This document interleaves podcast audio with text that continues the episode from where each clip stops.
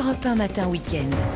Et on vous souhaite un excellent réveil, un bon week-end avec la matinale qui évidemment se poursuit avec vous, Vincent Fandège. Bonjour. Bonjour et bon réveil à toutes et à tous si vous nous rejoignez sur CNews et sur Europe 1, 8h10. C'est l'heure de Face à Bigot. Avec vous, Guillaume Bigot. Bonjour, merci d'être avec nous euh, ce matin. 45 minutes euh, d'analyse de, l'info avec vous. Vous êtes politologue, je vous le rappelle. Je le rappelle à nos auditeurs, aux téléspectateurs, pas, à vous, a priori, vous le savez. Euh, déjà, on va évoquer avec vous, évidemment, Emmanuel Macron qui était au Salon de l'Agriculture hier à Porte de Versailles. Il a inauguré cette 59e édition. Dans les allées, il a rencontré les professionnels du secteur, mais aussi les visiteurs qui n'ont pas hésité à l'interpeller. Beaucoup, vous l'imaginez, lui reprochent la réforme des retraites. reportage signé Marine Sabourin avec Célia Barotte. Hué, sifflé, interpellé, Emmanuel Macron a rapidement été rattrapé par la réforme des retraites lors de sa visite. vous n'aurez jamais le dos cassé, vous dans un bureau. Mais, les Français, ceux qui sont femmes de chambre, ceux qui courbent les chines, ceux qui mettent les mains dans la merde, eh bien eux, ils vont se casser tout au travail, monsieur. Comment faire contribuer les entreprises, faire cotiser un peu, un peu taxer les, les retraités les plus aisés, qu'il y a des retraités qui gagnent énormément. Toute la journée, le président a tenté de convaincre les Français.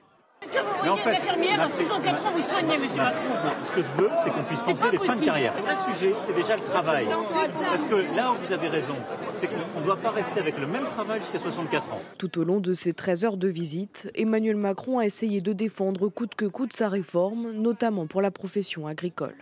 Qu'est-ce qu'ils m'ont surtout dit les agriculteurs? Ils m'ont dit merci de supprimer les régimes spéciaux et de défendre la retraite agricole. Parce que qu'est-ce qu'on va faire avec cette loi? Parachever tout ce qu'on fait pour nos agriculteurs depuis 2-3 ans de manière complètement transpartisane.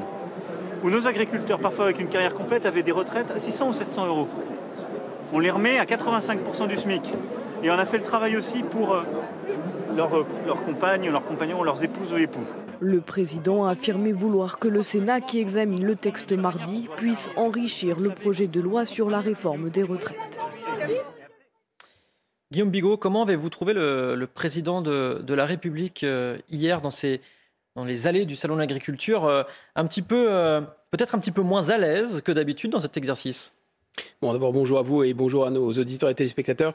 je, pense qu'il y a un dispositif là qui est assez particulier. C'est-à-dire que d'abord, on ne, voit pas les coulisses, d'une certaine façon, de ce genre d'exercice. Mais il y a bien des coulisses, avec un service de sécurité très important, avec, euh, vous voyez, normalement, quand il y a un président de la République, euh, quelqu'un d'extrêmement célèbre qui se déplace dans une foule aussi dense, c'est normal d'abord qu'il y ait un service de sécurité, mais c'est normal que ça crée une espèce de...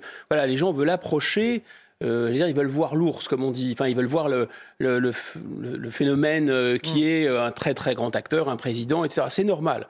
Et là, d'une certaine façon, il a mis des barrières et on voyait la, enfin, les, soit les journalistes d'ailleurs d'un côté, soit la, foule de l'autre qui était, qui était contenue. Donc, il y a un côté quand même fausse spontanéité et fausse déambulation, ce qu'on ne voit pas nécessairement à l'image, parce que précisément les images sont bien faites et elles sont faites pour ça. Donc je pense que c'est important de dire un mot du dispositif. Mais pour autant, on sait que le président de la République ne craint pas que ça dérape un peu, ne craint pas de faire du hors-piste d'une certaine façon.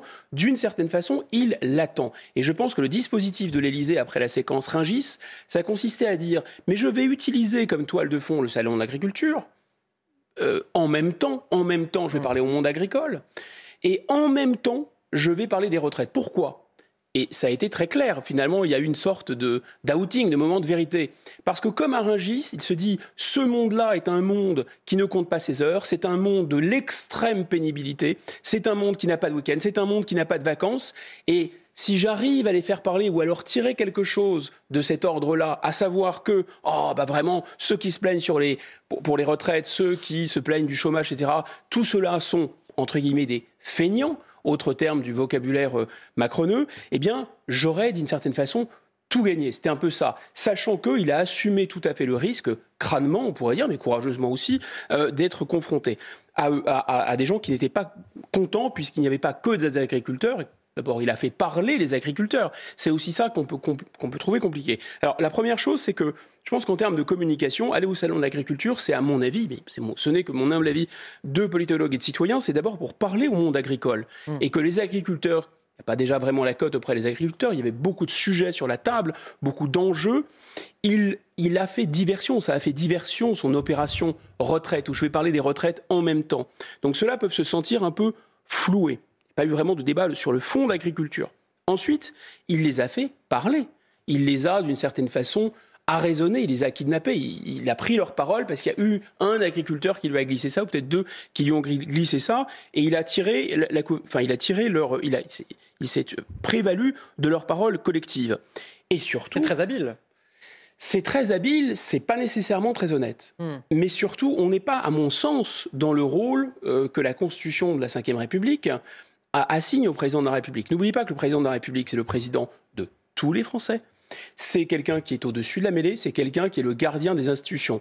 Et parmi l'ensemble des, on va dire, des rôles qu'a le président de la République en France, c'est quand même celui de symboliser l'unité euh, de la nation et l'unité de la République, l'unité du corps social. C'est François Mitterrand qui avait dit, de toute façon, un président de la République peut se tromper, sa politique ne peut ne pas être suivie par le pays, etc.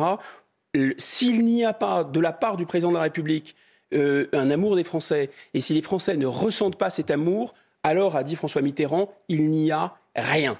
Alors, est-ce que je dis qu'il n'y a rien ce matin? Ce serait excessif de dire ça. Par contre, la séquence qu'on a vue, c'est une séquence qui joue sur la division. Mais vous allez me dire une fois de plus, parce que qu'a-t-il fait? Et d'une certaine façon, c'est d'une rare violence. C'est d'une rare violence.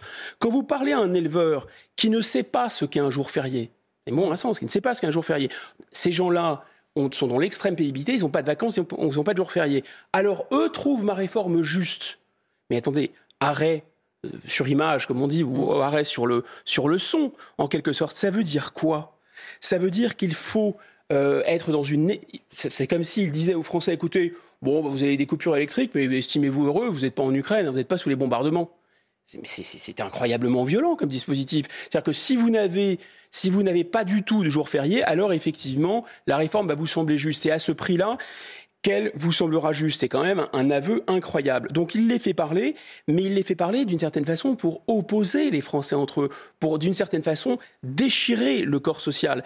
Il y en a qui font bien, il y en a qui mettent le bordel. Je ne céderai rien aux feignants. Il y en a qui ne sont rien. Et là, apparemment, il a utilisé des agriculteurs pour dire certains euh, ne font pas grand-chose finalement et prennent beaucoup de vacances, beaucoup de congés, beaucoup de RTT. Pourquoi se plaignent-ils? C'est ça qu'on entend en creux. Pourquoi se plaignent-ils de devoir travailler deux ans de plus? Et les questions n'ont pas roulé sur mais écoutez, vous voulez faire des économies avec cette réforme, très bien, mais vous avez fait 300 milliards de trous. C'est quand même bizarre, là, on va récupérer peut-être même pas 18 milliards.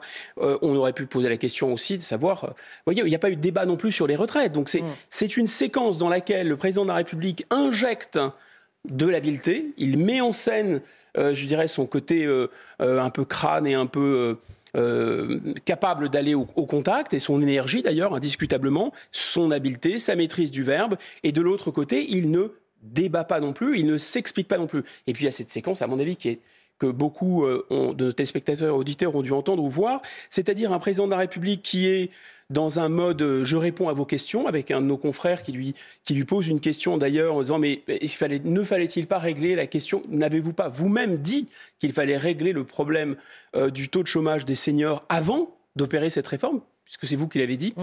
Et il dit, oh, vous savez, bon, je sais pas ce qu'il a, il a pas dit mon brave, mais enfin, ça, c'était vraiment, écoutez, vous, vous êtes un garçon de ferme, vous ne comprenez pas bien les choses, mais enfin, euh, évidemment, on vous a pas attendu euh, pour réformer, etc. Et, il a enchaîné là-dessus avec ces éléments de langage.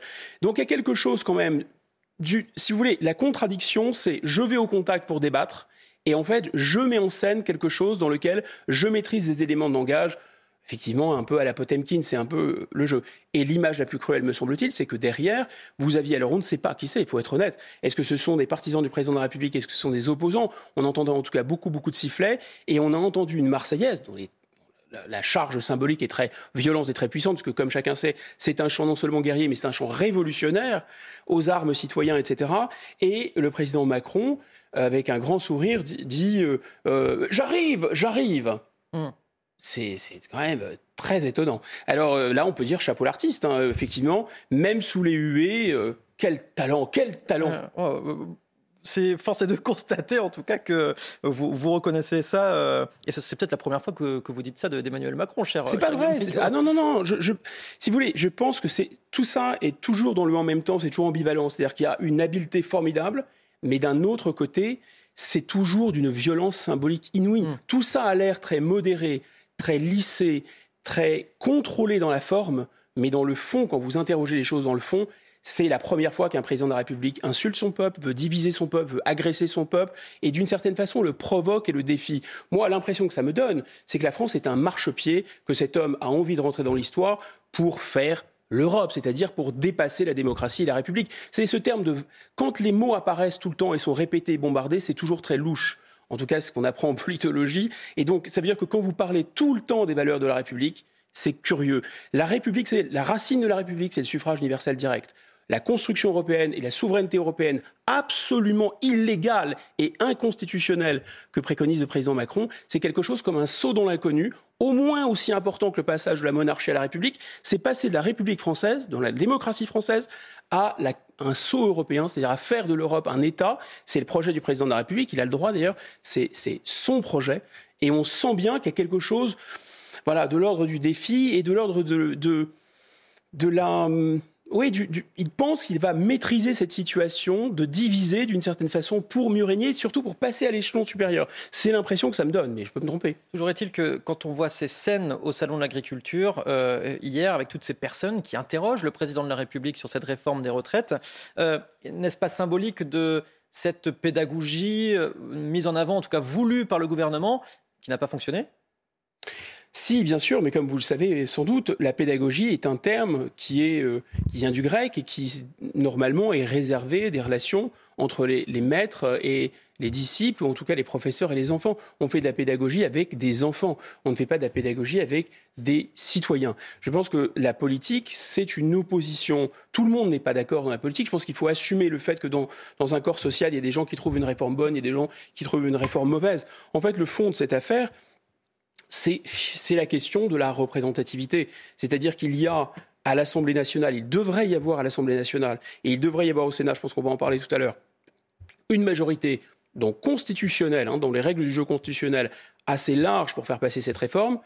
Le problème, c'est que cette réforme, elle souligne, elle, souligne un peu au stabilo euh, le fossé qu'il y a entre la représentation nationale d'un côté, sénateurs et députés, et de l'autre, l'opinion publique. C'est ça qui est vraiment le plus frappant. Alors, ça nous amènerait à d'autres considérations. Il y a plein de raisons qui n'ont rien à voir avec la réforme de retraite qui expliquent cette situation. Mais le problème d'un président de la République, semble-t-il, dans cette situation-là, c'est de se dire, bon, ok, je joue le jeu de la représentativité. Et je pense que c'est un véritable dilemme pour le président Macron. Après tout, il ne peut pas dire, écoutez, puisque euh, il le sait bien, il n'est pas fou, il a des sondages, etc. Il voit bien qu'il euh, y a presque deux Français sur trois. Ça, va encore plus haut quand vous défalquez les retraités qui, eux, ne sont pas concernés directement par la retraite. Donc, est-ce que je peux imposer, au nom de l'intérêt des Français, aux Français, archi majoritaires, une réforme dont ils ne veulent pas? J'entends, moi, euh, Emmanuel Macron, chef, chef de l'État et, président élu sur ce programme, que de mon point de vue, c'est bénéfique pour les Français. on peut faire crédit au président qu'il croit à cette réforme. Moi, je pense qu'avec le recul que donne un peu l'histoire politique, on peut se dire que dans certains cas, des grands chefs, des grands chefs d'État démocratiques notamment, peuvent imposer à une population qui n'en veut pas un intérêt par-dessus cette population d'une certaine façon. Je m'explique. C'est-à-dire que quand Nelson Mandela, euh, en Afrique du Sud, constate que les, Sud-Africains, il vient de sortir de prison, cet homme est une légende vivante, il a une légitimité monstrueuse dans son pays, c'est le premier président noir de l'Afrique du Sud, il va sortir de l'apartheid, il constate que la base des Sud-Africains ne veut pas entendre parler de, l'organisation euh, d'un tournoi de rugby. Mais lui sait que pour les Blancs d'Afrique du Sud, c'est très important. Donc il va dire à l'ANC, il va dire à sa base, il va dire à son peuple, taisez-vous, je le fais quand même, c'est raconté dans le film Invictus. Mais c'est un homme qui a une légitimité monstrueuse, et c'est sur un point symbolique. Lorsque, je ne sais pas, prenons alors Alexandre le Grand, peut-être pas aller trop loin, mais Alexandre le Grand, à un moment, euh, il a conquis le monde entier, il a battu euh, les, les, rois de l'Inde, il sait qu'il y a la Chine, ces cavaliers qui sont partis depuis des années, des années de Grèce et de Macédoine font grève, ils font grève, d'ailleurs c'est une grève encore, voilà, ils disent ça suffit maintenant, vous rentrez chez nous, c'est Alexandre le Grand. Hein. Hmm. Tout Alexandre le Grand qu'il est conquérant du monde dit puisque je suis leur chef, je les suis. Donc il y a une humilité normale, y compris d'un très grand leader, à comprendre que dans certains cas, on peut aller contre l'opinion. Voilà. François Mitterrand en 81, énorme légitimité, premier président de gauche depuis la Ve République. Il a les 100 jours, il a tout le peuple derrière lui, une grosse partie de la population derrière lui. Il n'a pas 32% comme Emmanuel Macron. Et il va dire Je sais que les gens ne veulent pas de l'abolition de la peine de mort. Je suis très légitime. Je l'impose contre les gens. Mais c'est symbolique.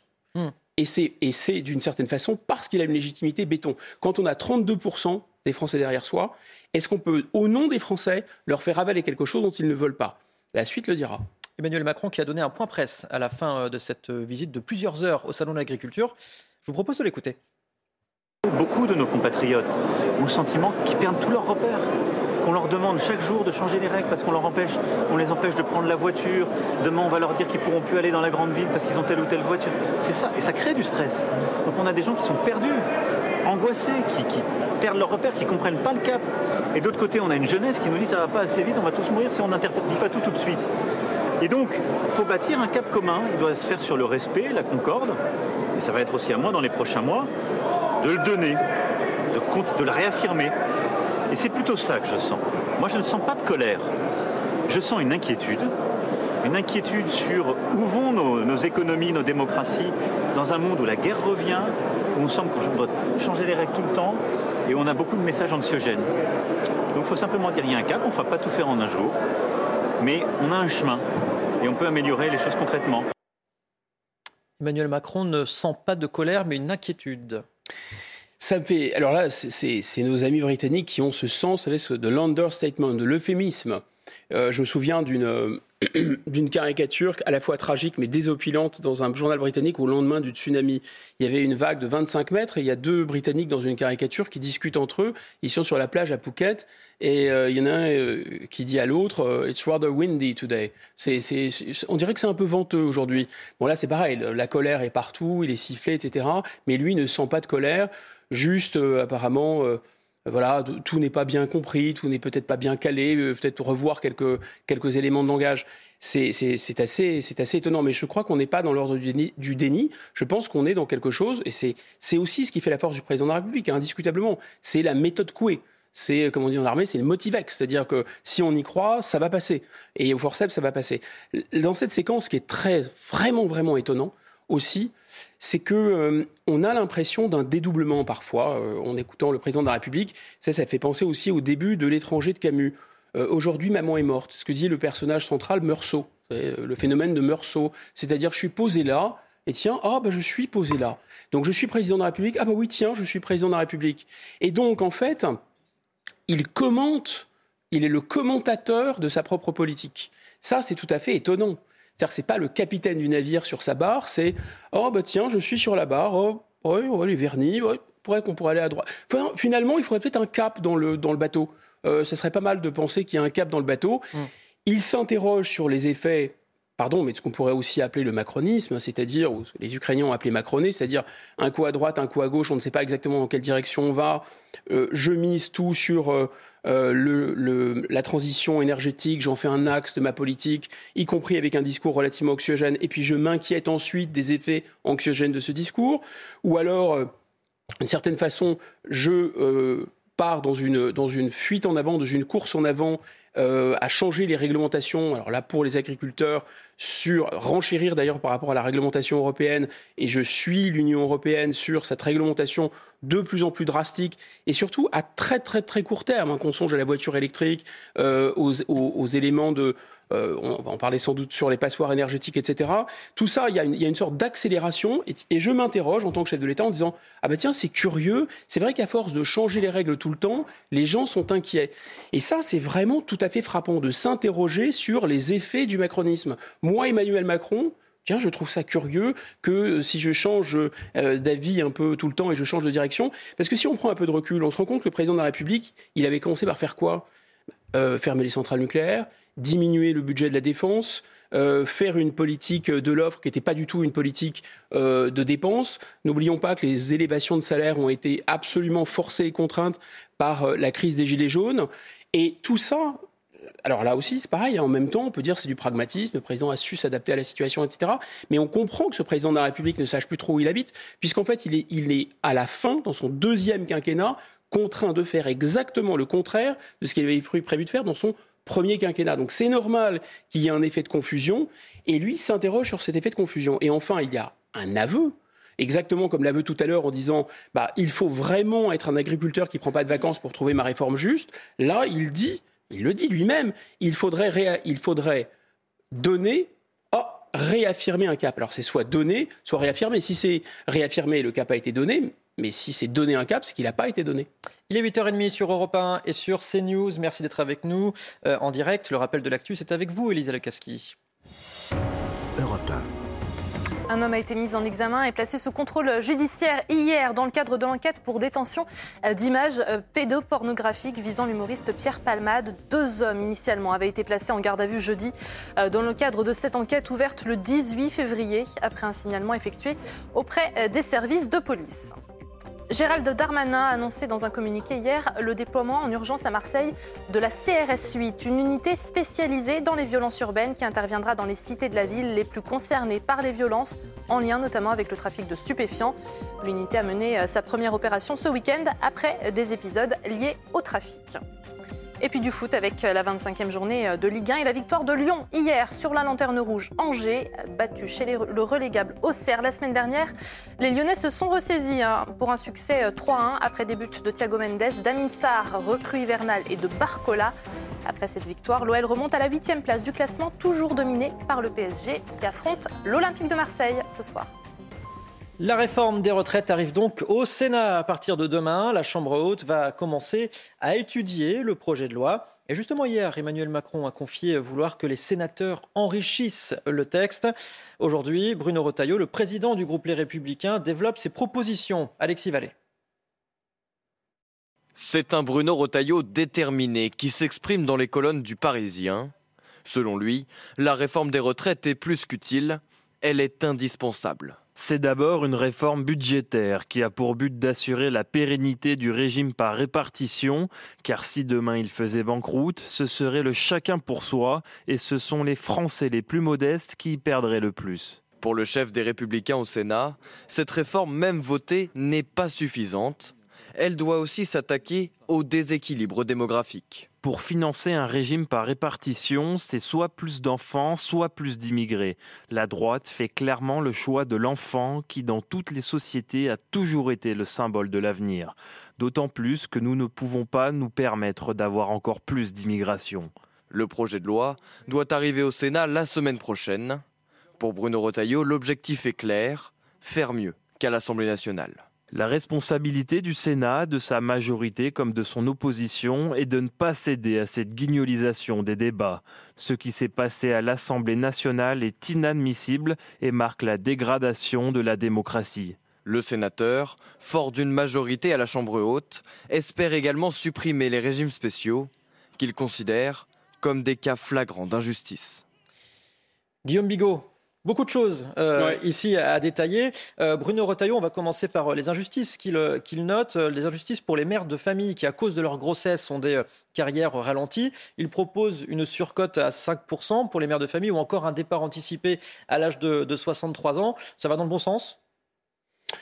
Oui, oui, oui, oui, oui. Ça peut, on ne peut pas dire que ça aille dans le mauvais sens. C'est plutôt, c'est plutôt une bonne mesure. Mais ce qui, si vous voulez, on, reste quand même dans une pensée très, très automatique, très pavlovienne, parce que c'est soit la natalité, soit l'immigration. Il faut rappeler, re-rappeler, re-rappeler que l'immigration, les immigrés ne viennent pas dans le berceau. Ils viennent quand ils ont 20, euh, 30 ans ou plus. Donc euh, ça, ne peut pas euh, combler immédiatement des, des, des gaps.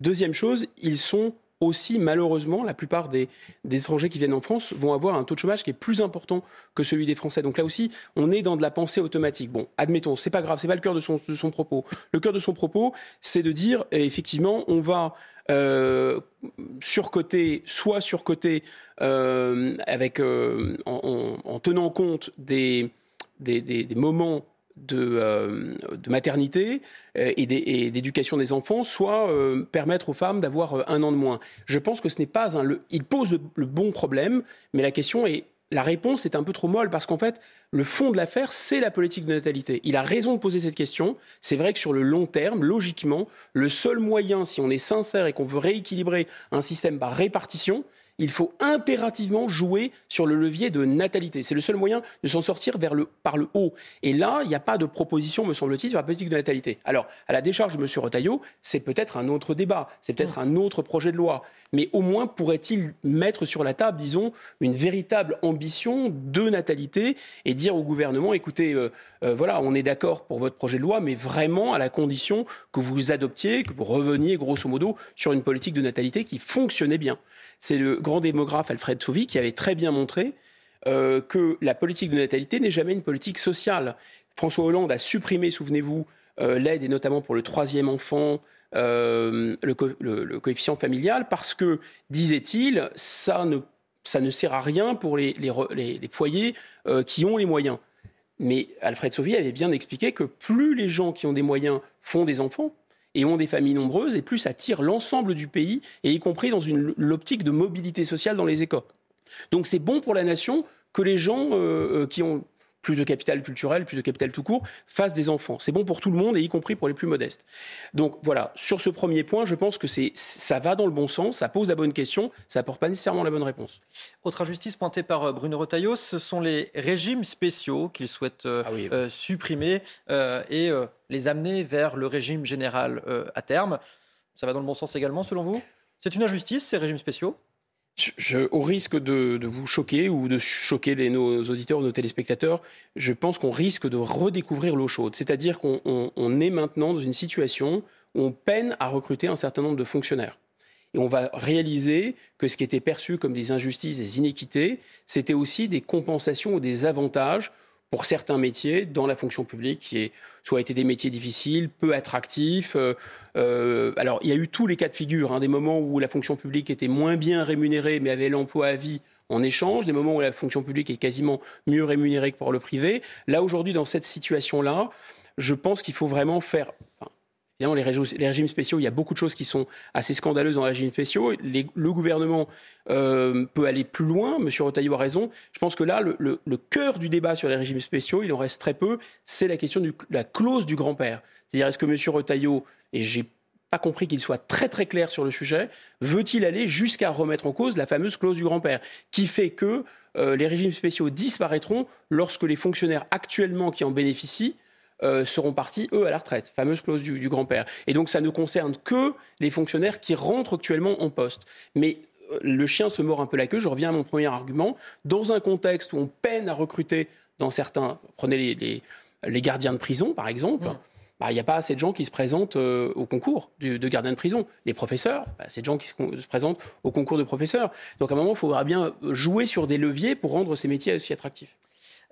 Bruno Retailleau évoque la guignolisation des débats euh, euh, à éviter. Il évoque euh, par cela les, débats à l'Assemblée nationale. Il dit ce qui s'est passé à l'Assemblée nationale est inadmissible et marque la, dégradation de la, de la démocratie. Hmm. Pardonnez-moi. Vous êtes d'accord avec ça? Alors, il y a la dégradation de la démocratie. Il y a la forme et il y a le fond. Sur, sur la forme, évidemment, c'était complètement indigne. le coup du ballon enfin voilà, tout était, tout était à l'avenant, les, tenues, les propos, les sailles. Enfin, je sais pas, on est là, on est là. Enfin, truc de colonie de vacances. il y avait une ambiance de, soirée de BDE. Là, c'était pas, pas très digne. Effectivement, sur la forme, sur le fond, et notamment euh, l'obstruction parlementaire, le dépôt de centaines de milliers d'amendements. Bah, je pense que la Nupes a un maître en la matière. C'était LR ou l'UMP. Euh, c'est quand même eux qui ont été les plus loin dans ce domaine. Je me souviens de euh, d'un président de, l'Assemblée, je crois que c'était M. Debré, qui avait euh, mis une pile euh, haute de, presque un mètre sur son bureau de papier d'amendement qui était beaucoup, beaucoup, beaucoup été sorti des rangs de la droite en disant regardez, c'est infernal. Donc ça, c'est une vieille technique parlementaire. Bon, ok. Moi, je pense surtout que là, il va y avoir une sorte de de sortie, je ne sais pas si c'est guignol, mais enfin de sortie de théâtre, de théâtre de, de jeu de rôle, si vous voulez, euh, pour LR. Parce que là, euh, au Sénat, on va voir que LR va devoir abattre ses cartes et jouer d'une certaine façon carte sur table et cesser d'être dans un, dans un entre-deux, en quelque sorte. Mm. Oui, nous sommes pour cette retraite, mais elle n'est pas assez euh, euh, dure à notre, à notre goût. Nous sommes pour cette retraite, mais il aurait fallu la faire comme ci, la faire comme ça. Bon, il voulait une retraite paramétrique. D'ailleurs, M. Rotaillot l'assume. Hein. La principale raison d'être de cette retraite, c'est d'équilibrer le budget, dit-il. Donc, c'est du paramétrique, donc c'est gagner de l'argent. Et c'était d'aller à 65 ans. Donc c'est vrai que c'est compliqué pour LR de dire qu'ils ne veulent pas d'une retraite parce qu'elle est paramétrique à 64 ans. ça, devient très compliqué. Donc je pense que là, on va effectivement sortir euh, des jeux de rôle euh, de LR. Voilà. On en vient à cette actualité à Saint-Brévin-les-Pins, en Loire-Atlantique, si vous le voulez bien, cher Guillaume Bigot. Avec plaisir. Cette ville divisée sur euh, l'arrivée d'un prochain centre d'accueil pour demandeurs d'asile, un CADA. Les opposants au projet étaient réunis hier dans la ville. Mhm. Les pros également euh, l'étaient. Le tout encadré par une forte présence policière. Michael Chailloux était sur place. Le centre-ville de Saint-Brévin avait des allures de camp retranché. Des forces de l'ordre en nombre pour éviter toute altercation entre 900 pros et 300 anti-CADA, le centre d'accueil pour migrants, des chiffres donnés par les autorités. Le CADA doit ouvrir fin décembre à proximité d'une école de la ville. C'est très très important d'être là pour nous, pour montrer que Saint-Brévin est une terre d'accueil et doit le rester. S'il y avait CADA à Saint-Brévin, euh, parce qu'on nous met le couteau sous la gorge, ben qu'il soit, soit près de la gendarmerie par exemple mais pas près d'une école. Si c'est d'abord une bataille entre deux collectifs d'habitants de Saint-Brévin, c'est de plus en plus un match politique. Association humaniste et parti de gauche d'un côté et militants de reconquête, la formation d'Éric Zemmour de l'autre. De forcer cette nouvelle politique de mettre dans beaucoup de communes rurales euh, des gens qui ne sont pas tout à fait de notre culture, de notre civilisation, peut poser de toute façon un problème. Il y a une euh, stratégie de territorialisation de la peur et de la haine par l'extrême droite. Voilà ce qui est en train de se passer à Calac comme à Saint-Brévin. En fin de manifestation, les forces de l'ordre ont fait usage de gaz lacrymogène pour disperser quelques manifestants d'extrême gauche. Guillaume Bigot, que cela vous inspire-t-il?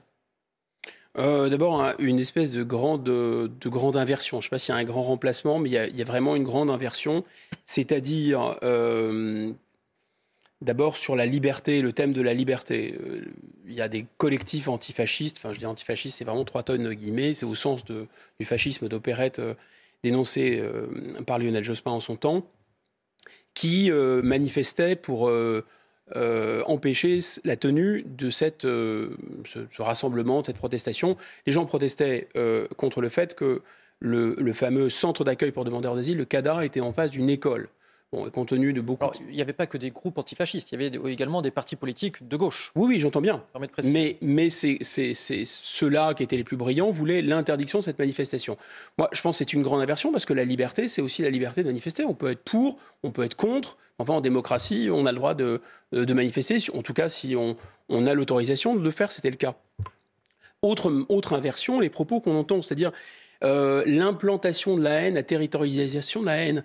C'est très étrange euh, sur le plan presque, j'allais dire presque psychanalytique, parce que qu'est-ce qu'on entend? Et d'ailleurs, quel est ce, discours euh, qui, a pendant des, décennies empêché de discuter sereinement de la question, migratoires euh, en étant pour, en étant contre, en, faisant la balance bénéfice-risque, en disant est-ce que c'est important ou pas important, c'est de stériliser le débat par sa hyper-moralisation.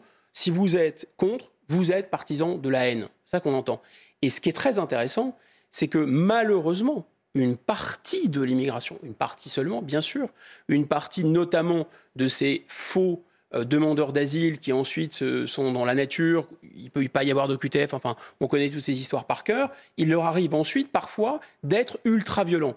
Et effectivement, voire même de propager la haine, euh, avec une idéologie de haine qui est l'islamisme, avec euh, des attentats, etc.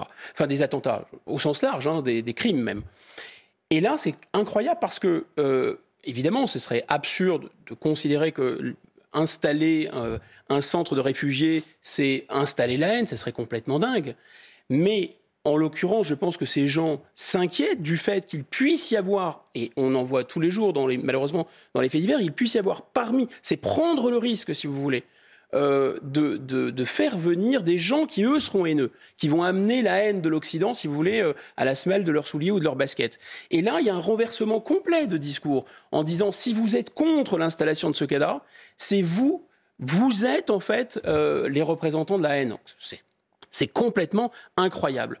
Ensuite, euh, cependant, Guillaume Migaud, quand, on entend cette personne dans ce reportage euh, qui trouve dommage que ce soit installé à côté d'une école, ce serait mieux que ce soit à côté d'une gendarmerie, c'est aussi partir du principe que les demandeurs d'asile et ces, migrants sont dangereux. Et je trouve ça dommage aussi de partir de ce postulat. votre objection est, forte et juste, mais malheureusement, elle, elle est corroborer. Enfin, c'est au, au, sens euh, strict, l'asile est justifié par le fait que une partie d'entre eux sont réellement en situation de bénéficier de l'asile. Et donc, il y a une partie d'entre eux qui sont des vrais demandeurs d'asile, une grosse partie ne sont pas de vrais demandeurs d'asile.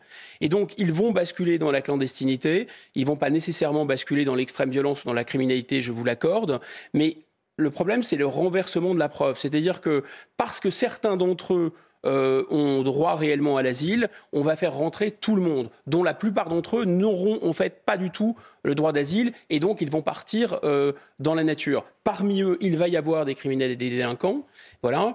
Et de toute façon, euh, les gens ne veulent pas que ça soit à côté d'une école parce que c'est arrivé malheureusement qu'il y ait parmi ces demandeurs d'asile des gens qui ont un comportement extrêmement violent. Il faut bien comprendre aussi que ces demandeurs d'asile, si vous voulez, le problème, c'est la moralisation. C'est d'en faire des petits saints ou c'est d'en faire des monstres. Et d'une certaine façon, ce que montre ce, euh, phénomène à Saint-Brévin, c'est que non seulement l'immigration, euh, c'est pas nécessairement une solution économique, c'est pas nécessairement on n'a pas nécessairement besoin d'immigration. Là, en l'occurrence, les réfugiés, c'est un devoir, on pourrait dire, euh, juridique et moral. Euh, mais surtout, surtout, cette immigration, elle va opposer les Français entre eux. Ce qu'on voit, c'est vraiment, voilà, il y, a, deux France qui s'opposent. Euh, les immigrés, d'ailleurs, tendent aussi à retrouver, on le voit dans les, centres de, d'hébergement souvent à côté des frontières, il va y avoir des batailles rangées entre différents groupes ethniques. Donc l'immigration, elle va installer d'une certaine façon, inévitablement. Elle va installer des tensions, des tensions interculturelles, des tensions intercommunautaires entre communautés immigrées qu'on importe sur le sol. Et maintenant, c'est pas forcément automatique. C'est pas forcément automatique, mais ce qu'on voit, c'est un mécanisme où les Français se dressent les uns contre les autres. Elisa Lukavski, je me tourne euh, euh, vers vous. Euh, la Fondation pour l'innovation politique a passé au crible les politiques migratoires des pays membres de l'Union européenne. Et selon ce cercle de réflexion, on le rappelle plutôt libéral et ancré à droite, la France serait plus laxiste que ses voisins. on va commencer par le programme d'intégration, déjà. Il est euh, peu contraignant. Hein. Ceux qui veulent s'installer durablement doivent signer un contrat d'intégration républicaine d'un an. Les personnes étrangères doivent passer un entretien hein, avec l'Office français de l'immigration et de l'intégration au cours duquel euh, plusieurs formations peuvent être prescrites. Alors des formations linguistiques qui peuvent être obligatoires, des formations également professionnelles ou encore euh, civiques. Le respect du contrat nécessaire hein, pour la délivrance d'une carte de séjour n'est conditionné qu'au suivi des formations obligatoires. Il ne comporte aucun test euh, de niveau. En Allemagne, les choses sont différentes. Le programme d'intégration, il est obligatoire. Hein. Si l'étranger ne parle pas ou peu allemand, il doit faire 700 heures de cours. Alors des cours de langue, oui, mais pas seulement. Des cours de langue avec un niveau à atteindre et des cours également d'éducation euh, civique. La formation, elle est conclue par un QCM où vous devez avoir euh, minimum 15 bonnes réponses sur 33 questions pour réussir. Exemple de pays beaucoup plus fermés, euh, la Bulgarie, Chypre ou encore la Hongrie, qui ne proposent de leur côté même pas de programme d'intégration. Elisa, vous avez également étudié le, processus, les processus de naturalisation. Oui, alors la naturalisation, c'est un mode d'acquisition de la nationalité. Elle n'est pas automatique hein, et euh, elle se fait sur décision de l'autorité euh, publique. En France, euh, en Europe, la France, c'est l'un des pays où l'acquisition de la nationalité est la plus facile. Premier critère, la durée de résidence dans le pays. Alors qu'en Autriche, en Espagne ou encore en Pologne, il faut une durée d'au moins 10 ans. En France, 5 ans suffisent. Deuxième critère, la maîtrise d'un niveau de langue. La France demande un niveau permettant d'être autonome au quotidien, alors que le Danemark exige un niveau euh, supérieur.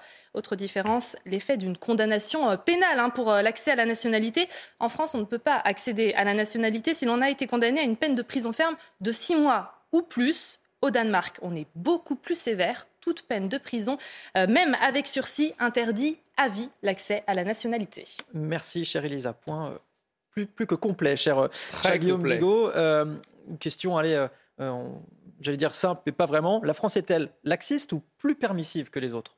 Ah bah, Les deux, mon général. Les deux. Et ça a été parfaitement, la preuve a été parfaitement administrée euh, à l'instant même. Euh, cette étude de la Fondapol est d'ailleurs très très bien faite. Normalement, se comparer, c'est se consoler. Là, c'est vraiment se désoler. Donc, on voit bien que euh, dans beaucoup de pays, je reviens sur cette idée qui me paraît très importante, la question migratoire n'est pas moralisée. C'est pas devenu un enjeu. Si vous êtes contre, vous êtes un salaud. Si vous êtes pour, mm. vous êtes un saint. et inversement, d'ailleurs, pour les opposants à l'immigration. C'est une approche pragmatique. C'est une approche stratégique. C'est une approche qui est beaucoup moins idéologique, si vous voulez. Et dans un pays comme le Danemark, on a une majorité de gauche, de gauche, qui dit l'argent public, c'est sacré. Si nous avons beaucoup d'argent à redistribuer, parce que le Danemark est très intéressant par rapport à la France, puisque c'est un pays dans lequel il y a aussi beaucoup de redistribution et un État social. Et donc, dans cet État-là, ils disent, attendez, si cette cohésion sociale, elle nécessite d'être d'une certaine façon, euh, de jouer un jeu qui est le jeu de la nation, qui est le jeu de la solidarité nationale. Pour eux, solidarité sociale, solidarité nationale, ça marche de pair, main dans la main, si vous voulez. Il faut une cohésion. Et donc, pour eux, l'argent euh, dédié à, ces services sociaux est sacré. Et donc, euh, au Danemark, on vous demande littéralement une caution, je crois, dans le cas du regroupement familial, qui est l'une des principales sources pompe aspirante de l'immigration. La pompe aspirante de l'immigration, c'est grosso modo les visas étudiants en France maintenant aujourd'hui, le regroupement familial et les fameux demandeurs d'asile. Vous avez là l'essentiel de centaines et de centaines de milliers, c'est à peu près la ville de Nice qui rentre chaque, chaque année en France. C'est considérable, une immigration de masse. Et que disent les Danois? Si vous voulez faire venir quelqu'un, par exemple, dans le cadre de regroupement familial, vous devez déposer une caution. Vous imaginez ici? C'est un gouvernement, euh, euh, je dis pas de gauche, ça serait invraisemblable, mais de droite disait ça, ce serait infernal. Je crois que c'est quasiment 15 000 euros. Mais mieux, vous ne pouvez faire venir quelqu'un ici qu'à la condition que vous, ne dépendiez pas des aides sociales du pays pendant trois ans. Troisième condition du regroupement familial, 24 ans. Donc on voit qu'il est possible de mener une politique humaine, de ne pas porter atteinte aux droits, euh, de base. Après tout, ce n'est pas, scandaleux euh, pour des gens qui sont installés ici de vouloir faire venir leur famille, c'est vrai, mais à la condition, bien sûr, que ça ne devienne pas euh, du Airbnb pour les allocations et les droits sociaux. Parce que le problème, c'est que c'est vraiment le contrat social, le contrat républicain. Vous êtes français, vous avez payé, nous avons payé, nos ancêtres ont payé pour avoir un système social très protecteur. Vous pouvez éventuellement en profiter si vous, vous contribuez aussi. Mais vous ne pouvez pas faire venir des gens de l'extérieur à raison de centaines de milliers qui vont, eux, profiter sans jamais contribuer. Sans jamais contribuer parce qu'ils ils n'auront pas payé stricto sensu, mais sans contribuer aussi parce que de toute façon, ils ne sont pas d'accord avec les valeurs du pays. Et donc, le, Danemark pose une dernière condition qui, est, qui serait ici, mais inacceptable.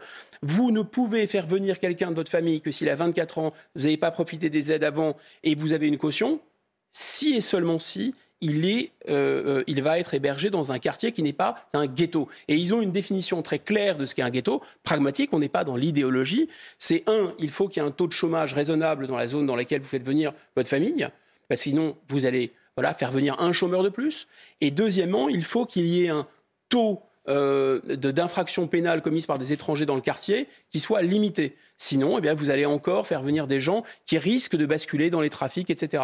Et ça fonctionne très bien. Donc à condition de dépassionner cette question, d'arrêter de vouloir euh, en faire un enjeu du bien contre le mal, on trouve des solutions. Merci beaucoup, cher Guillaume Bigot, pour cet échange. On prend euh, la direction euh, des studios d'Europe 1. Retrouver Dimitri Pavlenko. Bonjour à vous, ravi de vous retrouver. On vous retrouve donc à 10h pour le grand rendez-vous CNews Europe 1 Les Échos. Qui est votre invité aujourd'hui? Eh ben bonjour Vincent, bonjour Guillaume, bonjour à tous. Eh ben écoutez, ce matin, je reçois Henri Guénaud, l'ancien député des Îles-Yvelines et surtout ancien conseiller pendant 5 ans, conseiller spécial de Nicolas Sarkozy quand il était à l'Élysée.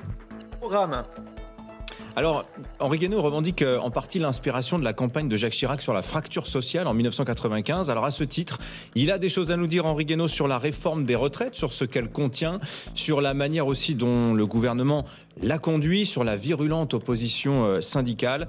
Il veut aussi, Henri Guénaud, nous parler ce matin de l'inflation. Beaucoup de Français en souffrent. Ça suffit, il faut augmenter les salaires, estime Henri Guénaud. Pour l'interroger avec moi tout à l'heure, Stéphane Dupont du quotidien Les Échos et Mathieu Bocoté que vous connaissez évidemment. Je vous donne rendez-vous dans une heure à 10h en direct sur Europe 1 et sur CNews. Le rendez-vous est pris. Merci beaucoup Dmitri Pavlenko. Merci à vous encore une fois, cher Guillaume Bigot. Vous restez bien avec nous sur CNews. Votre matinale, elle, continue sur Europe 1. C'est l'heure de retrouver Lénaïque Monnier et Frédéric Tadei. C'est arrivé demain. Excellente journée, excellent dimanche à toutes et à tous sur CNews et Europe 1. Merci beaucoup Vincent Fandège et bon dimanche à vous également. Bonjour Frédéric Tadei, quel est le programme aujourd'hui? Bonjour les naïcs, eh bien, je reçois aujourd'hui un épidémiologiste, c'est Jean-David Zetoun, qui va nous expliquer comment et pourquoi les activités humaines produisent de plus en plus de maladies. Je recevrai ensuite l'écrivain Vincent Ravalec, qui vient d'avoir 60 ans. Il en a tiré un livre très drôle, qui nous concerne tous, nous qui nous sentons vieillir sans rien pouvoir y faire. Et l'on terminera l'émission avec une jeune romancière avec qui l'on va pouvoir parler d'amour, de jalousie et d'Istanbul. Je trouve qu'on ne parle pas assez d'Istanbul. Merci beaucoup Frédéric. On vous retrouve juste après le journal de 9h. On va d'ailleurs se poser la question de savoir quel rôle la Chine veut réellement jouer dans la guerre en Ukraine. Nous posons la question au correspondant d'Europe 1 à Pékin dans le journal dans 5 toutes petites minutes. À tout de suite sur Europe 1.